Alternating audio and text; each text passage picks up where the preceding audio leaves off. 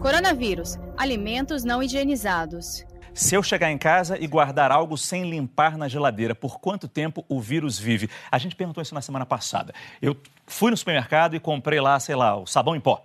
Eu tenho que limpar aquele sabão em pó ali? Ou então a pergunta dele, se eu botar na geladeira, eu comprei, uh, sei lá, um frango, está embalado, o vírus pode estar tá ali. Eu tenho que limpar aquilo ali? Ou se eu botar na geladeira, o vírus morre?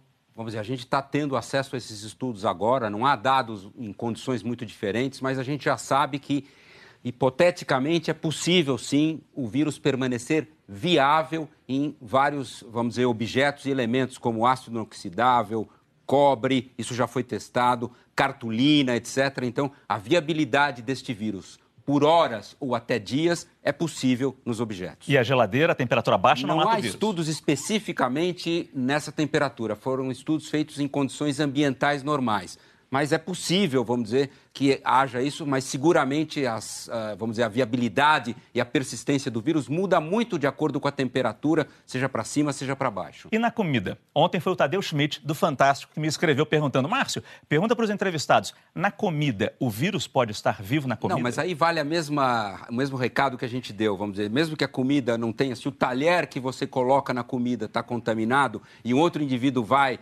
para essa comida é possível sim. Então, o compartilhamento de objetos, na medida do possível, deve ser evitado nesse momento. E esquentar aquela comida dá jeito? Mata o vírus? O calor geralmente mata, mas é importante, como o Marco falou, é lavagem de mãos, né? Não vamos poder, pode estar no alimento, pode estar no prato, pode estar no talher. Lave as mãos que a gente não vai ter risco de transmissão.